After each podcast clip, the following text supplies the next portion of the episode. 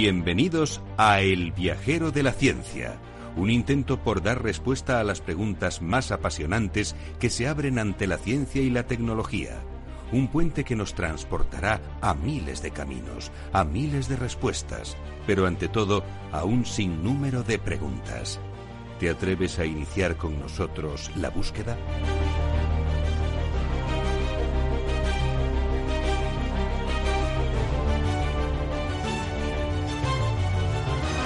El viajero de la ciencia te invita a dejarte llevar por la curiosidad. Abre tu mente a la infinidad de posibilidades del conocimiento, los datos, las pruebas, las teorías, la tecnología que cambiará el futuro. Todo cabe en un camino que se abre ante nosotros y nos despierta la necesidad de indagar en nuestro entorno y hasta en el último extremo del universo conocido. El viajero ya está en marcha. El viajero de la ciencia, Carlos Alameda.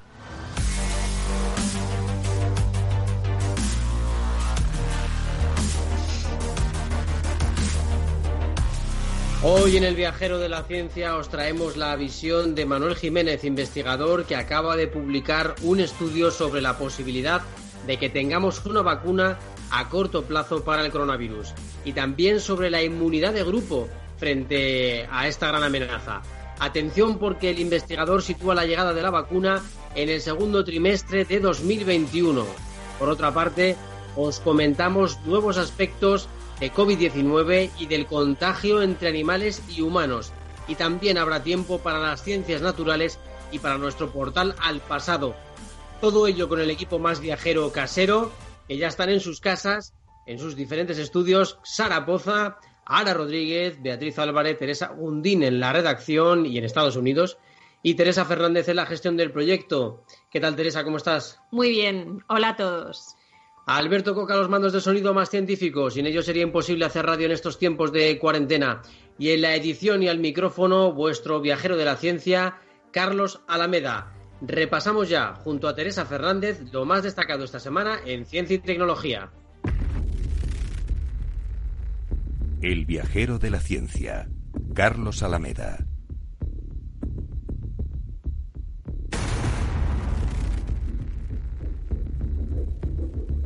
Desarrollan filtros antivirales biodegradables para fabricar mascarillas. Un equipo del Instituto de Agroquímica y Tecnología de Alimentos del CSIC está desarrollando materiales biodegradables y viricidas para fabricar dispositivos sanitarios reutilizables de alta protección en la crisis sanitaria por la pandemia de la COVID-19. Uno de los objetivos es la obtención de filtros con certificación FFP2 y FFP3 para mascarillas y respiradores. El sol se debilita. Científicos de la NASA han advertido de que el Sol ha entrado en una fase de bloqueo. La desaparición de las manchas solares sugiere que el campo magnético del Sol se ha debilitado y permite la entrada de rayos cósmicos adicionales que representan un peligro para astronautas y viajeros polares. Entre 1790 y 1830, un fenómeno parecido llevó a periodos de mucho frío, pérdida de cultivos, hambruna y potentes erupciones volcánicas. Y el calentamiento del océano resucitar un antiguo patrón climático. Un grupo de investigadores de la Universidad de Texas predice que al ritmo actual de calentamiento renacerá en el Índico un ciclo que existía hace 21.000 años y se comportará como el El ladrillo se impone al medio ambiente en plena pandemia. Relanzar la actividad económica hundida por la crisis del coronavirus lleva a las comunidades autónomas a cambiar leyes por decreto que acortan los plazos, reducen los estudios de impacto ambiental y dan más poder a los municipios. El que paga es el medio ambiente, denuncian las principales asociaciones ecologistas. Detección del Alzheimer, un análisis de sangre. Se ha desarrollado un nuevo análisis de sangre para la enfermedad de Alzheimer bajo el liderazgo de investigadores de la Universidad de Gotemburgo, en Suecia. El método se basa en la medición de una variante específica de la proteína tau en muestras de sangre ordinarias, lo que hace que la prueba sea relativamente simple y barata de realizar. Descrita una nueva enfermedad rara con rasgos faciales propios y retraso en el desarrollo. El síndrome de TRAP7, una nueva enfermedad rara identificada por rasgos faciales propios, defectos cardíacos y retraso en el desarrollo, ha sido detallado en 45 pacientes. Los investigadores han perfilado un retrato robot que puede ayudar a los psiquiatras a identificar a las personas afectadas. Vamos ya para contaros todo lo que nos ha... El viajero de la ciencia, Carlos Alameda.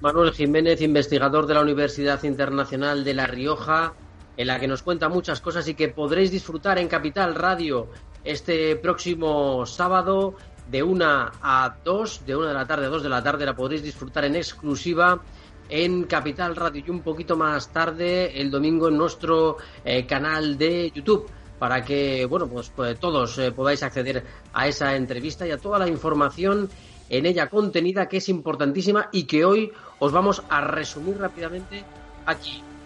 Eh, pero os recomiendo que la escuchéis entera, porque la verdad es que os puede sorprender y eh, en muchos casos eh, puede cambiar vuestra visión de estos días, porque hay que tener mucho cuidado, hay que tener mucho cuidado con el coronavirus, no nos tenemos que relajar.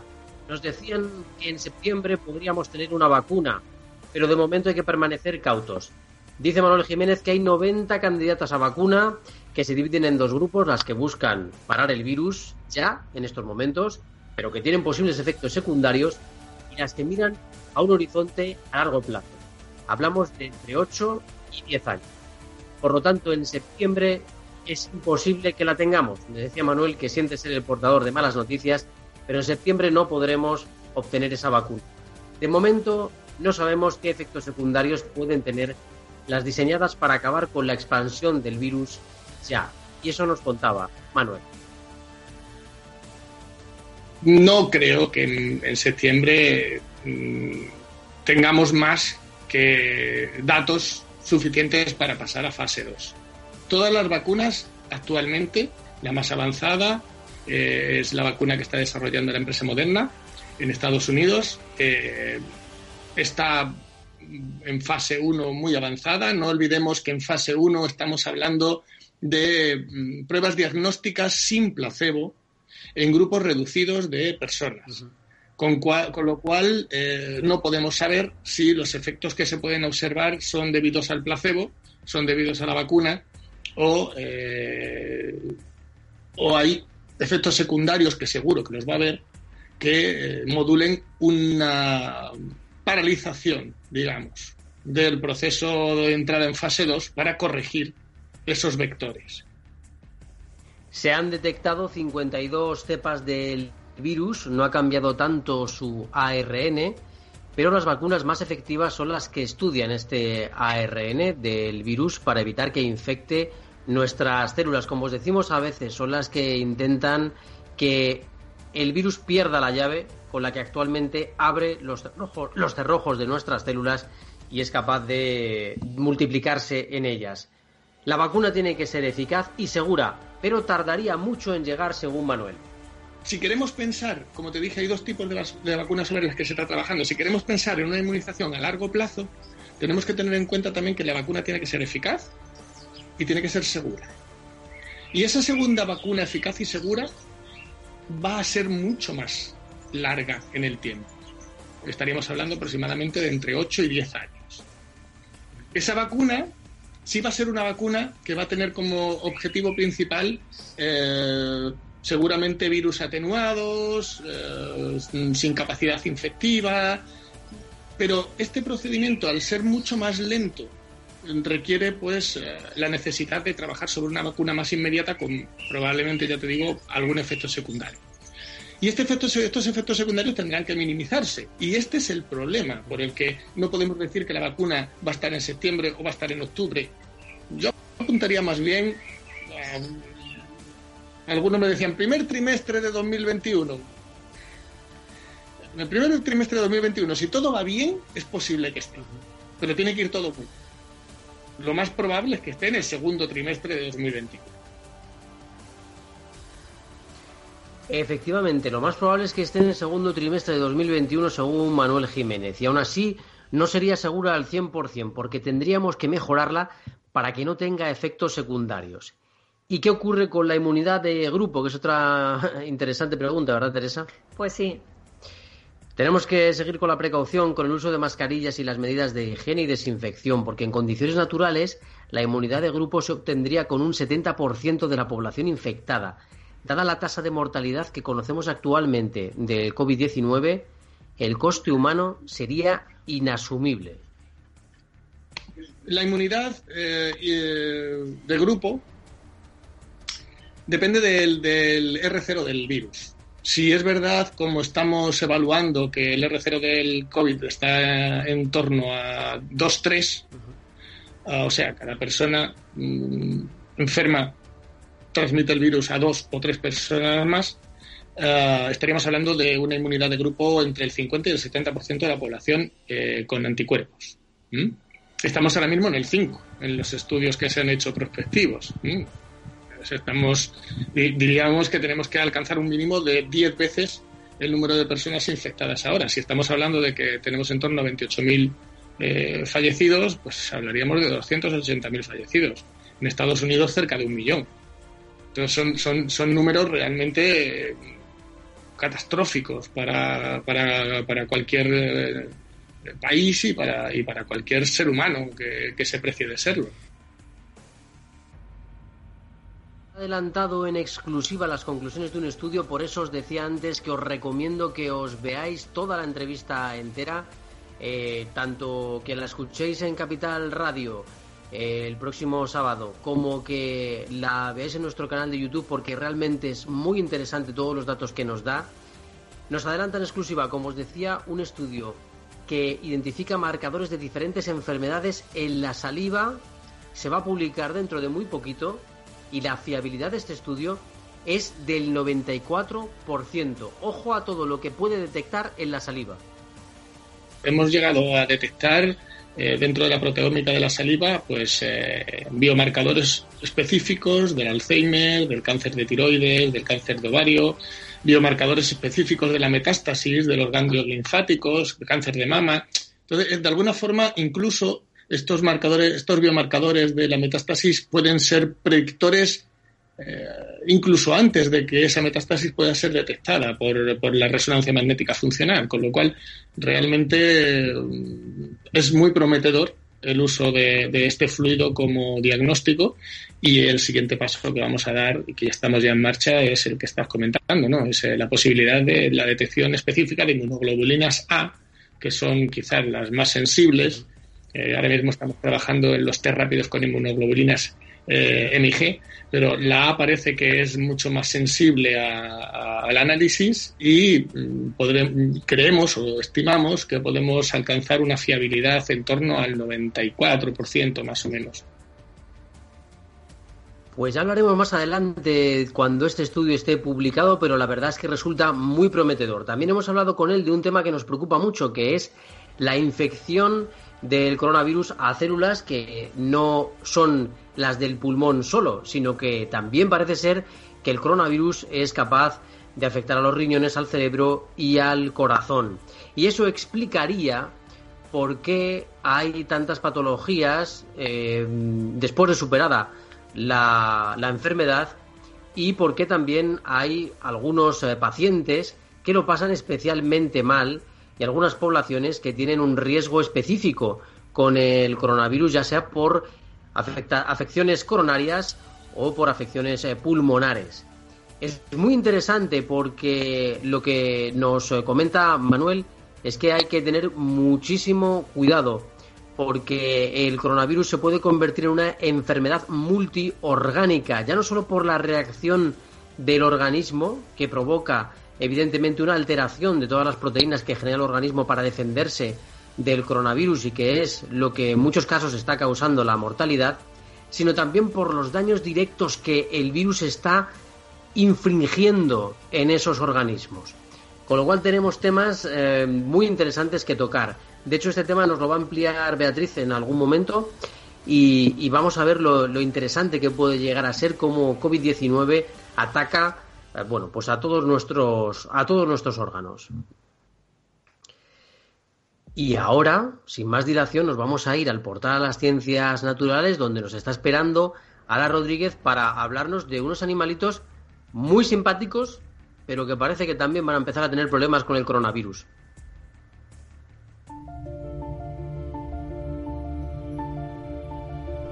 Nuestro viajero de la ciencia se adentra en el portal de las ciencias naturales, en los avances que nos ayudan a comprender mejor la vida en la Tierra y cómo conservarla. El planeta azul nos espera.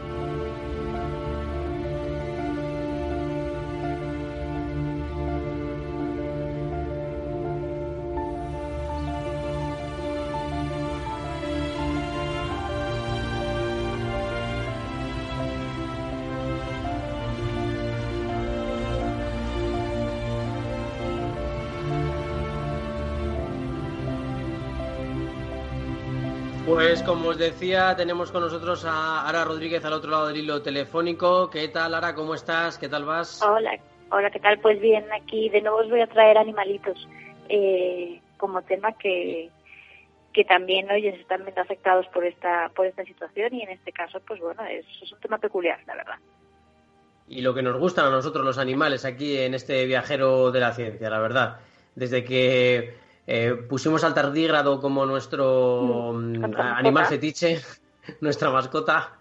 Hasta hoy hemos hablado de un montón de, animalitos. En este caso, el pobre bisón, ¿verdad? Es la primera vez en el mundo que se informa de una transmisión de virus de animal a humano y, bueno, pues eh, ha sido el bisón.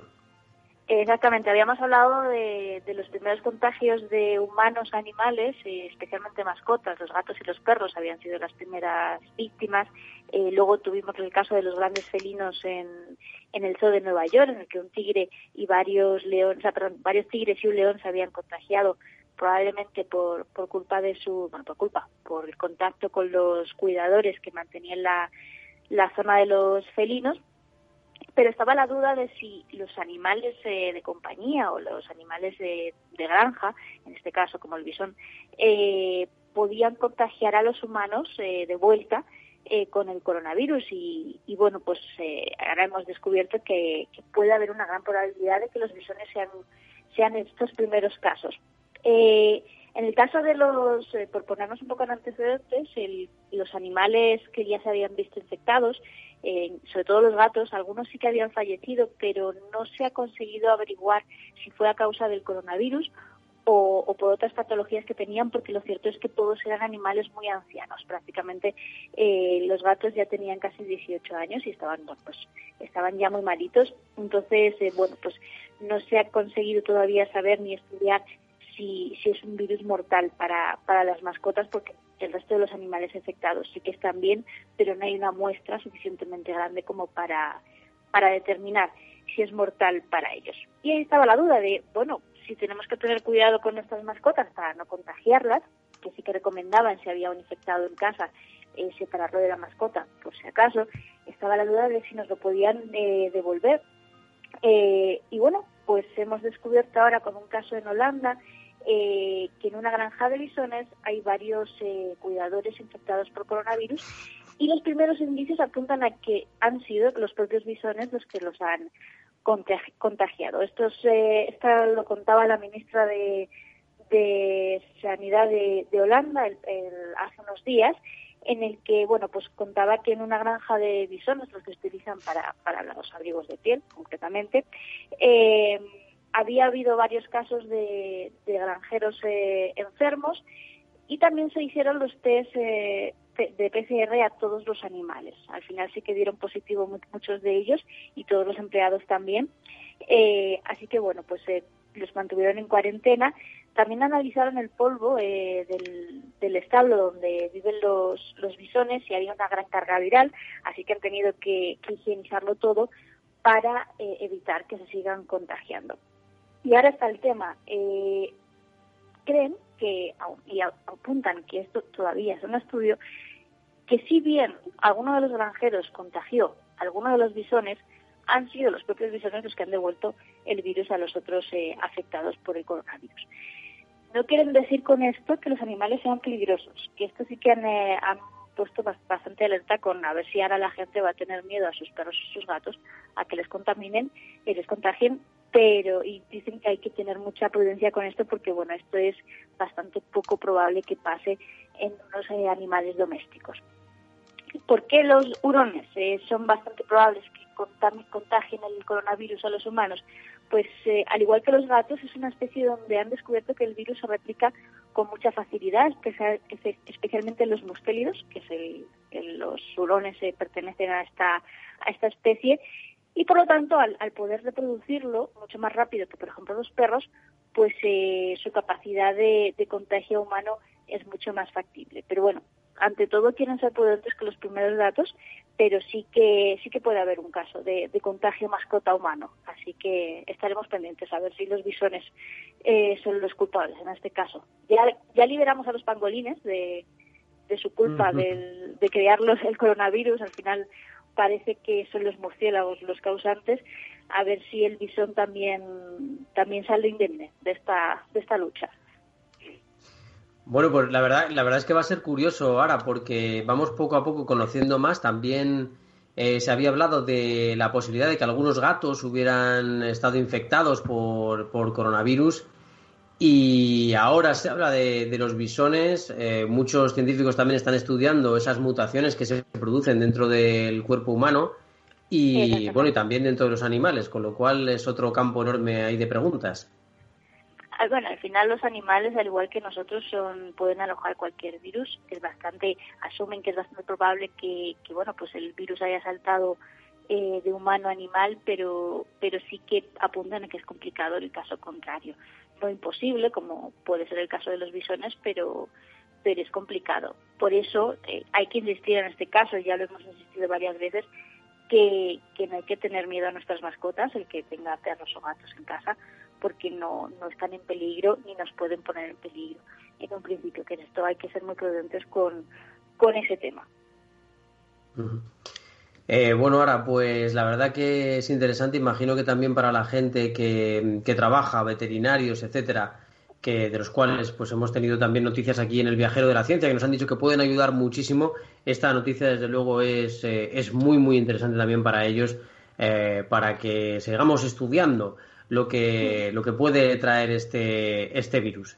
Ahora, pues, oye, nada, muchísimas gracias. ¿Qué tal estás llevando la, eh, el encierro? Ya, ya creo que tenéis ganas, ¿no? De salir, Joel y tú. Esto, esto ya está en el descuento, ya, yo ya lo miro como el descuento, ya casi lo hemos dado, un poquito, un poquito, ya, ya lo estamos tocando. Bueno, y ahora, pues nada, muchísimas gracias, como siempre, por tu información, siempre certera, siempre eh, concisa y además eh, profunda. Con lo cual, pues nada, muchísimas gracias Sara por todo y nos vemos eh, muy prontito en el viajero de nuevo. A ver si nos vemos ya ahí en, en, la nave del viajero, como, como debe ser. Exactamente, en ese super estudio que tenemos, en el estudio Naturgy, eh, que, que ya va siendo la verdad. Sí, correcto. Pues nada, muchísimas gracias a Sara Rodríguez, que como siempre ha estado pendiente de nuestra llamada aquí desde el Viajero de la Ciencia. Nos vamos ahora, también en un momentito, a hablar con Sara Poza de un tema que quizá os parezca más doméstico, pero que es también muy interesante y que yo creo que todo el mundo se debería hacer esta pregunta. ¿Nos debemos quitar los zapatos antes de entrar en casa? En un momento con Sara Poza.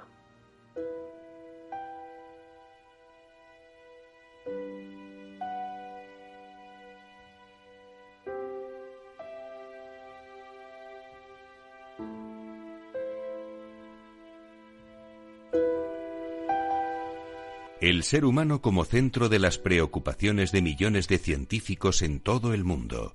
La comprensión de los fenómenos sociales nos abre recorridos que el viajero de la ciencia también quiere descubrir.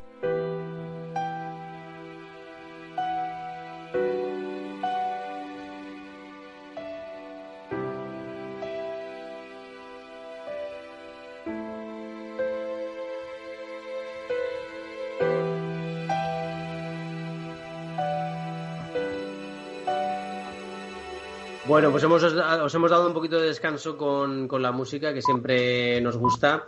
Eh, tenemos también a gente ahí eh, viéndonos en estos momentos. he visto a eh, Maritrini, he visto también a Loli, he visto a David, eh, también Hugo, Marta, Clara. Bueno, muchas gracias por estar ahí, por saludarnos. Nos saludan desde Madrid, desde Ávila.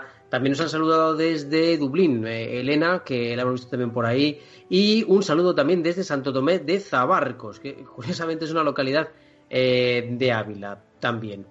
Em, y nosotros desde aquí, desde Madrid, eh, tenemos eh, conexión ya con el estudio de Sara Poza, que está en un lugar indeterminado de la Comunidad de Madrid, ¿vale? Eh, y en el cual no sabemos si ha entrado con los zapatos de la calle o quizá lo ha dejado en la puerta. Sara, ¿qué has hecho hoy? ¿Has, ¿Has, salido.? Bueno, de hecho, la pregunta sería: ¿has salido de casa hoy? Para empezar. Bueno, pues Curiosamente hoy he tenido que salir a comprar y eh, bueno, tengo que decir que a mí me, a veces me cuesta un poquito, bueno, a mí a mucha gente supongo, por falta de costumbre, eh, dejar los zapatos fuera de casa, sobre todo si no está lloviendo fuera o no están llenos de barro. Es más, ahora mismo llevo el calzado, que aunque me había quitado al llevar a casa, pues estoy calzada, con, con calzado de calle ahora mismo, ¿no? Entonces... Bueno, es que es un, es un tema cultural que aquí, eh, en otras culturas, pues bueno, parece bastante obvio, ¿no? Llegar de la calle, quitarte los zapatos, dejarlos a la entrada y ya está. Pero en España, en general, yo creo que hay muy pocas familias que tengan preparado un sitio en la entrada, en el recibidor o como queráis llamarlo, para dejar los zapatos. Así es, Carlos. Además, es bueno es, un tema curioso aunque pues, muchos de nuestros oyentes y nosotros en general pues ya conocemos un poquito la historia de, todo esto que comentas no pero a veces nos, nos gusta ahondar en todo ello porque de pronto llega la actualidad y, y pone de actualidad eh, temas como tan domésticos como tú dices como esto. Entonces es cierto que ahora mismo pues eh, la, pandemia que nos ha traído el coronavirus ha puesto este tema sobre la mesa precisamente por lo que comentabas Carlos ya a principios de abril eh, el Ministerio de Sanidad pues bueno recomendaba dejar eh, los zapatos a la entrada de, de, casa en la medida de lo posible. bueno, ¿Qué ocurre con todo esto? Ya más adelante diremos eh, si es necesario o no, porque lo de decir si es necesario o no pasa más un poco por las, precauciones que, que estemos tomando cada uno, porque como estamos viendo, diariamente tenemos nuevas noticias, nuevas aportaciones de la ciencia.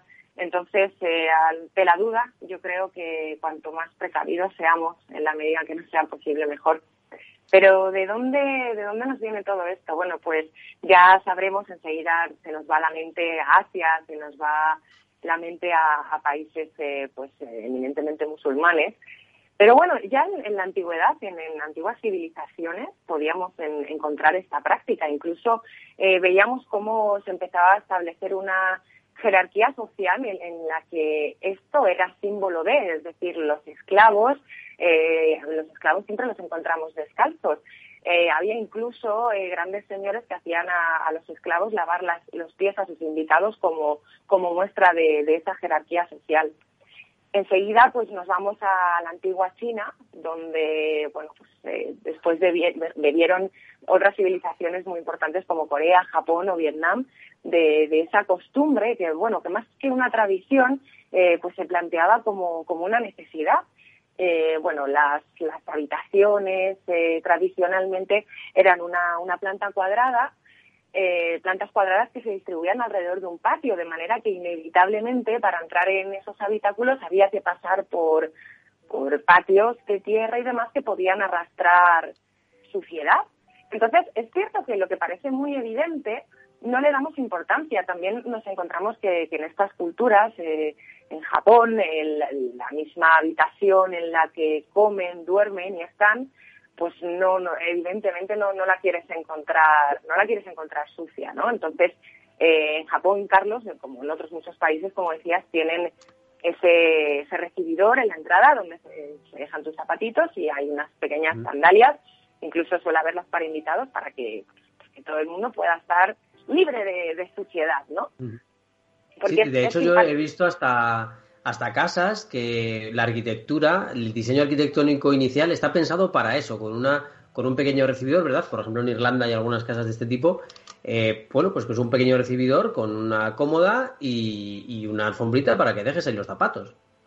Claro, efectivamente. más allá de, de, lo práctico, también le daban su importancia simbólica, ¿no? Al final, eh, la cabeza y los pies siempre han, sido algo muy importante a, lo largo de la historia, ¿no? La cabeza siempre relacionado con la mente como algo positivo y los pies como algo pues, negativo porque al fin y al cabo está en contacto con el suelo, con la sociedad. Entonces, bueno, si seguimos viajando, viajando un poquito, nos vamos a China, nos vamos a Japón, vemos ese significado eh, sagrado, simbólico, eh, esa muestra, ese símbolo, y nos vamos a, bueno, pues como, como sabréis, en, el Islam, de hecho seguro recordaréis todos aquella historia de, 2008, es importante recordar que en el mundo islámico es, los zapatos tienen un significado Mm, ¿cómo decirlo? Esto es una ofensa, mostrar un zapato en el mundo islámico es una ofensa. De hecho, se los tiraban a George Bush, ¿no? Efectivamente, el periodista iraquí que en 2008, eh, pues para manifestar su rechazo al presidente de Estados Unidos, George Bush, le, lanzó, le lanzó un zapato. Es el signo de, mayor desprecio que, puede haber en, el mundo islámico. Entonces, para que veáis cómo, pues eh, al final tiene también un, simbolismo verdaderamente importante. Bueno, y dentro de, todo esto, y para, para, no quitar mucho más tiempo, eh, ¿cuál, ¿qué dice la ciencia de, todo esto, de quitarnos los zapatos antes de entrar en casa? Bueno, pues los microbios eh, se pueden transferir de, nuestros zapatos a las superficies por las que caminamos, es cierto, ¿no?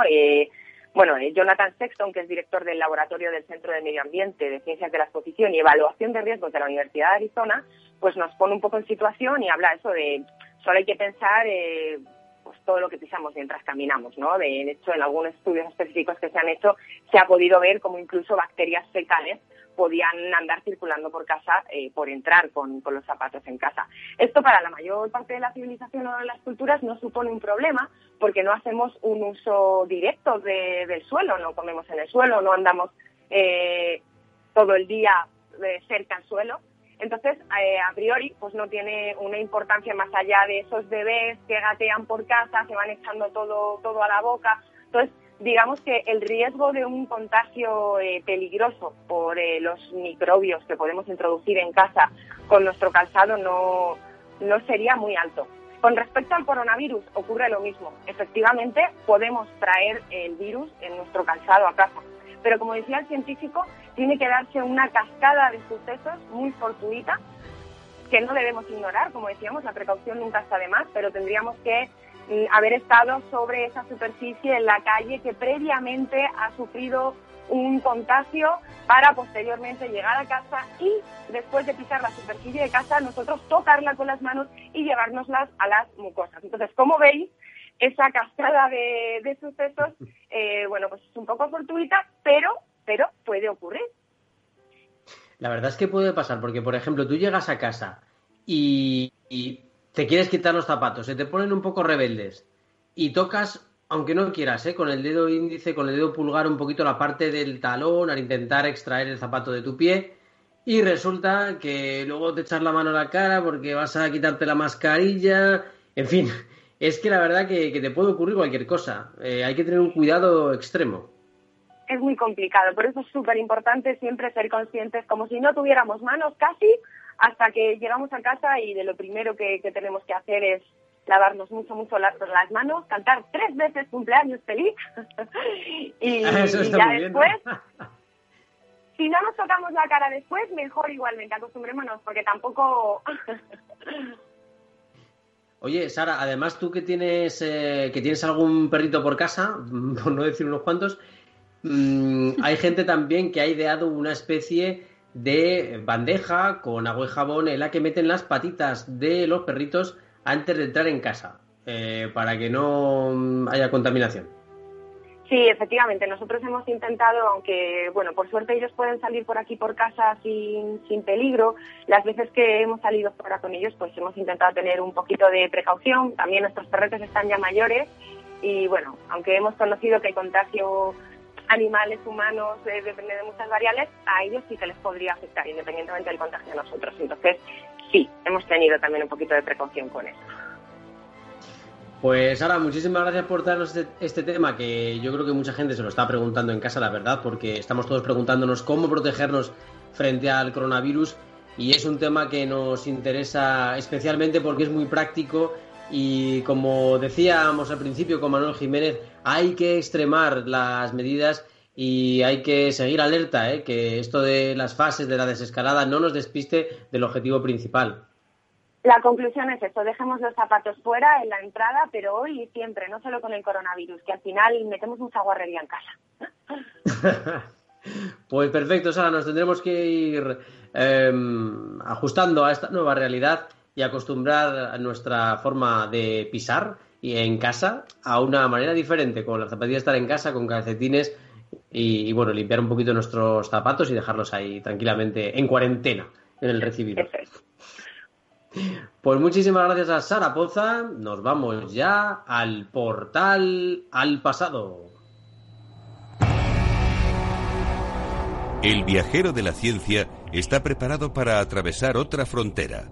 El pasado nos espera al otro lado, un pasado que nos ayuda a comprender el presente y nos avisa de lo que puede ocurrir en el futuro.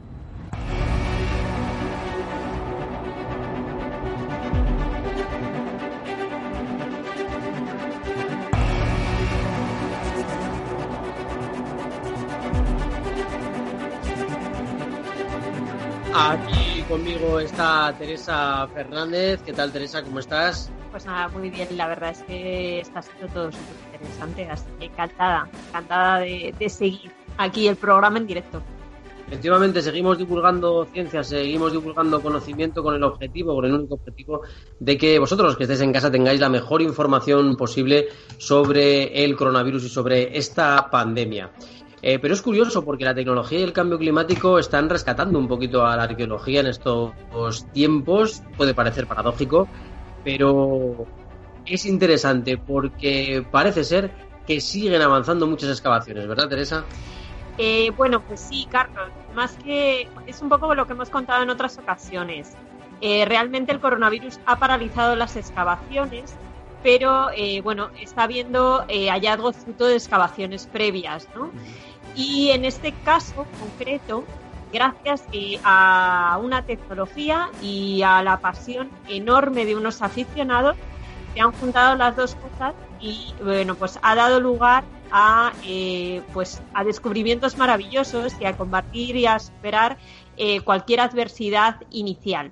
Bueno, cuando os decía que bueno que todavía que, que había excavaciones que seguían un poco activas, me refiero evidentemente a todas las zonas de investigación que suelen estar cerca de las excavaciones, como pasa, por ejemplo, en Atapuerca, en la que los investigadores siguen yendo a trabajar, aunque evidentemente no estén eh, con los utensilios en el terreno. Exacto, eso es, eso es, sí.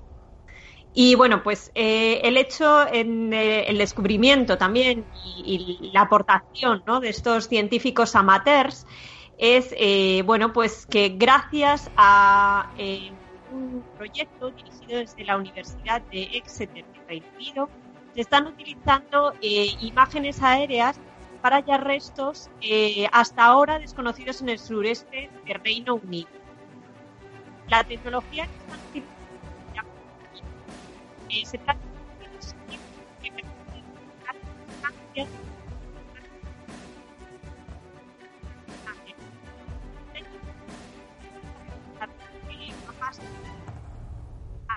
detallados ya que permite pues eliminar la vegetación y los edificios modernos y así observar la forma de la superficie de la Tierra. Una vez detectado el punto arqueológico, pues eh, amateurs con eh, pues, mapas históricos. La verdad, este tema le apasionaría a Alberto Curqui, con el cual hemos hablado. Y, muchísimo saber qué se ha encontrado hasta el momento. Este... Pues mira, hasta el momento han hallado dos vías romanas, alrededor de 30 recintos prehistóricos, 30 puestos enterramientos prehistóricos, restos de cientos de granjas medievales, sistemas de campo y canteras Y esto, bueno, pues es solo el principio, porque los investigadores esperan realizar mucho más descubrimientos en las próximas semanas. Su idea es ampliar el ámbito de estudio y que cuando empiece el desconfinamiento en Reino Unido se puedan llevar a cabo los estudios geofísicos en varios de los sitios que se han identificado recientemente. Y se usa esta tecnología también en algún otro para escuchar que en Centroamérica precisamente se habían encontrado eh, grandes, grandes yacimientos eh, como civilizaciones como la Maya, por ejemplo, realmente espectaculares. Pues sí, efectivamente, se ha estado utilizando en plena selva de Guatemala para revelar eh, cientos de ciudades de estructura y eh, la utilización ha que la civilización maya era mucho más grande de lo que se creía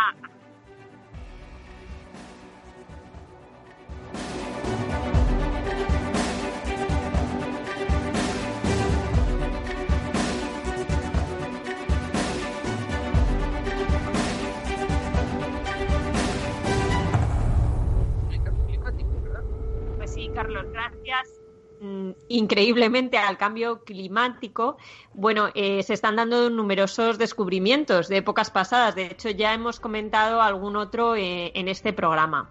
En este caso es el deshielo eh, de uno de los glaciares de Noruega que ha ido revelando cómo era la vida de una civilización tan increíble como la vikinga. En 2011, el derretimiento parcial del glaciar dejó la primera evidencia de que existía un paso de montaña oculto, apareciendo varios mojones y un refugio en la parte alta que apuntaba que era uno de los principales caminos utilizados por los vikingos. Ahora, un estudio que se ha publicado en la revista Antiquity ha dado a conocer más de 60 objetos de época vikinga que datan desde el año 300 hasta el 1500 después de Cristo. ¿Qué han encontrado en esta ocasión? Bueno, pues zapatos hechos de cuero, manoplas tejidas, más de 50 piezas de ropa de tela, un bastón grabado con runas, un cuchillo bien afilado con mango de madera, herraduras, piezas de trineo, incluso huesos de caballo de carga, animal que utilizaban para cruzar este paso de montaña. ¿Y alguna conclusión interesante?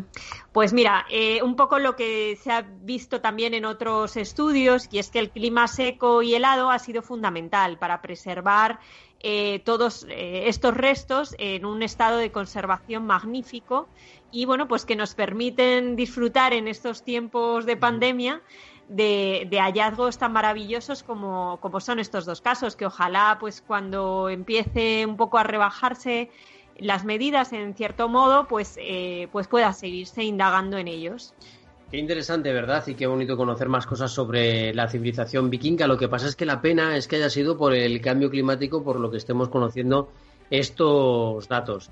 El cambio climático, ojo mucho ojo a él, porque la verdad es que nos puede complicar muchísimo la vida, como nos contaba Sarapoza en anteriores programas. 2050 es una fecha eh, marcada en el calendario, debería estar marcada en el calendario de la humanidad. La Unión Europea, por ejemplo, está marcando muchos objetivos para 2050, pero la pena es que objetivos climáticos de 2000 no han sido conseguidos, objetivos climáticos de 2012 tampoco se han logrado, objetivos climáticos para el 2020, el famoso 2020, tampoco se ha logrado, con lo cual eh, tenemos que hacer algo ya porque vamos muy mal de tiempo para eh, poder solucionar el problema principal que nos tiene que ocupar, aparte del coronavirus, que es el cambio climático, actualmente el problema más peligroso del planeta.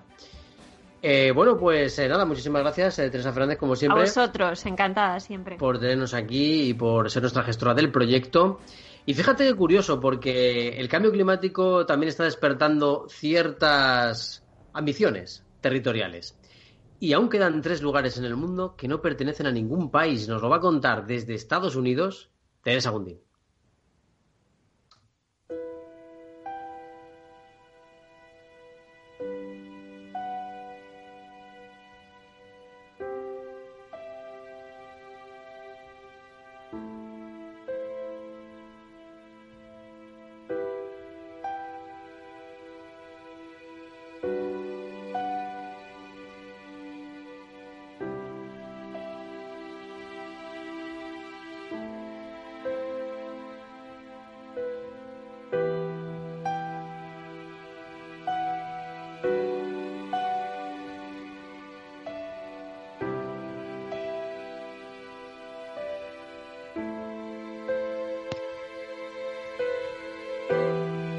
Tenemos ya con nosotros a Teresa Gundín. ¿Qué tal, Teresa? ¿Cómo estás? Hola, Teresa. La verdad es que parece ser que se nos ha caído eh, la llamada de, de, Teresa Gundín, que está en Estados Unidos y la verdad es que a Teresa siempre le empezamos preguntando cómo le va en Estados Unidos, qué tal eh, está transcurriendo allí la pandemia. La verdad es que las últimas informaciones que nos daba eran bastante curiosas, tenían que ver también con leones marinos que se han acercado por, las playas de la zona que, ella habita, del Atlántico. Y la verdad que del Pacífico, perdón, del Pacífico. Y la verdad es que, bueno, pues era bastante interesante lo que, lo que nos comentaba. Eh, tenemos también en, directo a María y a Coral, que nos saludan también. Muchas gracias por estar ahí, por saludarnos también a Sonia y a Lourdes, que están con nosotros, y Juan Pedro y María, que también es investigadora, como sabéis. También está Gabino, que, está con nosotros igualmente. Y hemos recuperado, parece ser, a Teresa Gundín. Eh, vamos a ver si podemos escucharla ahora. Eh, Teresa, ¿estás por aquí?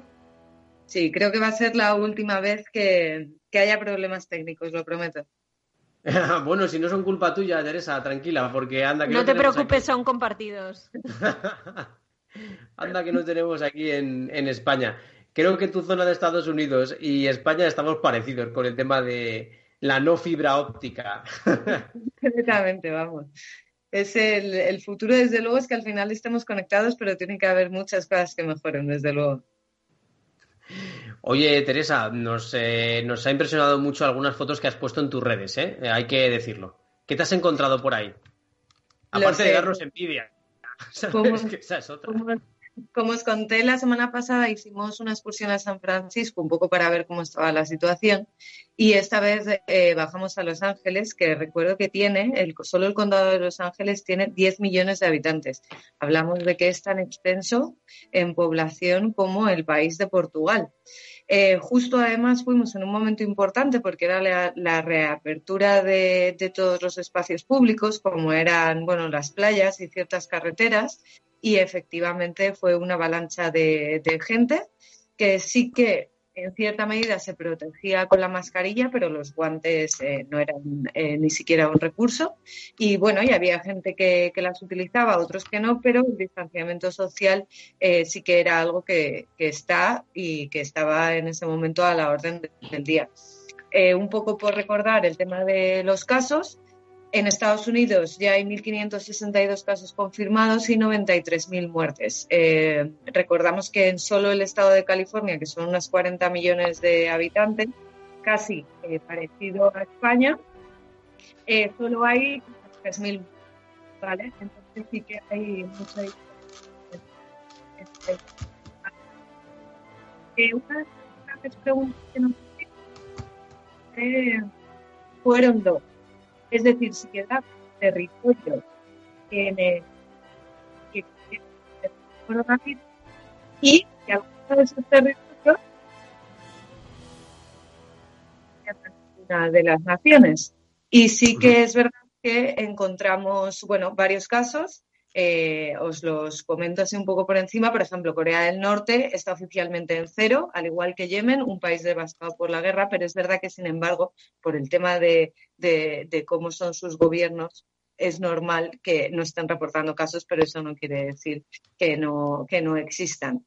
¿Vale? Eh, también hay países donde el virus no ha aterrizado y la mayoría son islas pequeñas con, pocos visitantes. Entre ellos tenemos las Islas Marshall, Micronesia, Nauru, eh, Palau, Samoa, ¿vale? Y pero sin embargo llama mucho la atención porque eh, esta lejanía de las islas significa una cosa y en esta época las reglas de distanciamiento social, las naciones isleñas son las primeras en el autoaislamiento y diréis, ¿por qué no? Si precisamente allí no ha llegado el coronavirus. Bueno, pues estos lugares no tienen sistemas de salud robustos.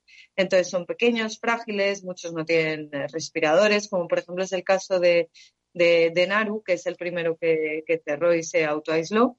Y además, si ocurriese un brote, pues al final diezmaría a la población. Entonces, según dicen muchos isleños del Pacífico, ya tienen mala salud además que sus sistemas inmunitarios no son precisamente muy buenos.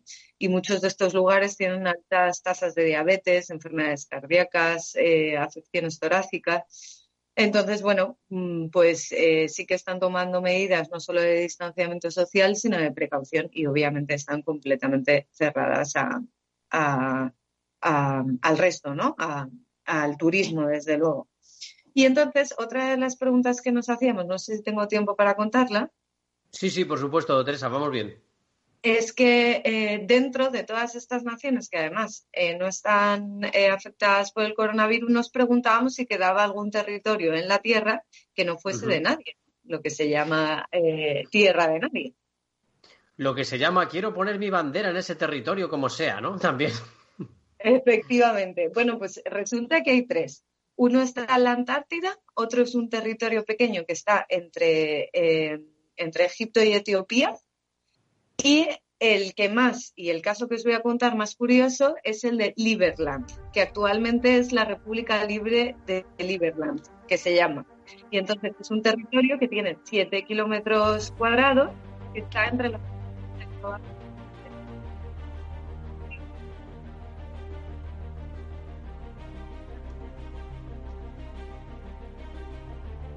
Bueno, parece, parece que hemos eh, perdido la comunicación con, con Teresa. No sé si la vamos a, poder recuperar.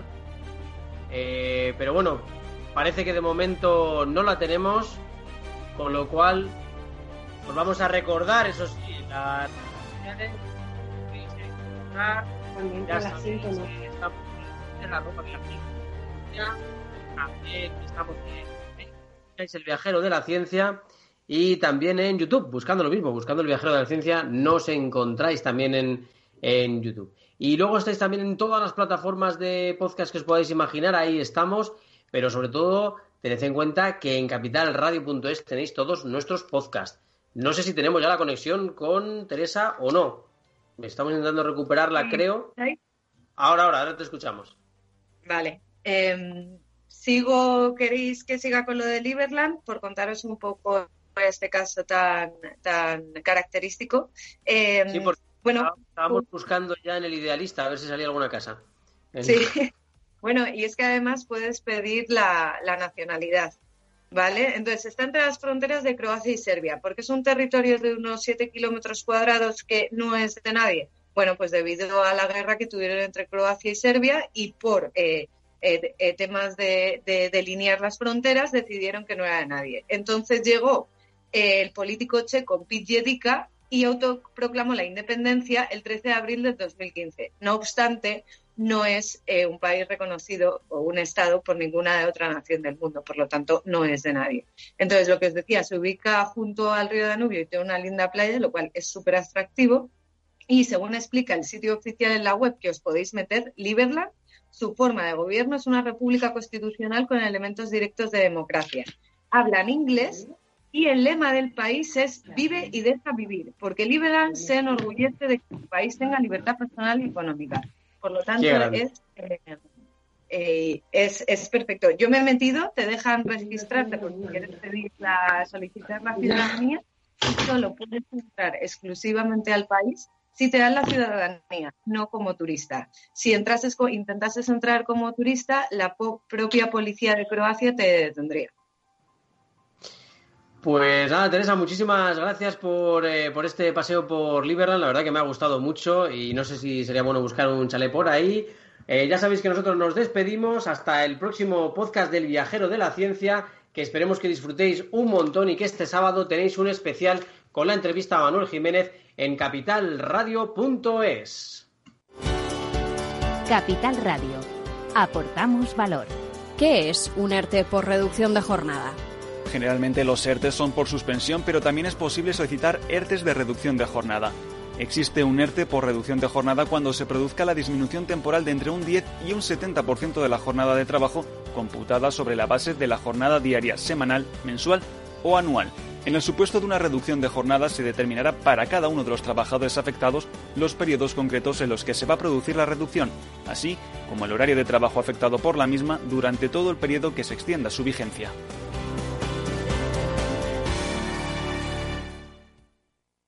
Capital Radio.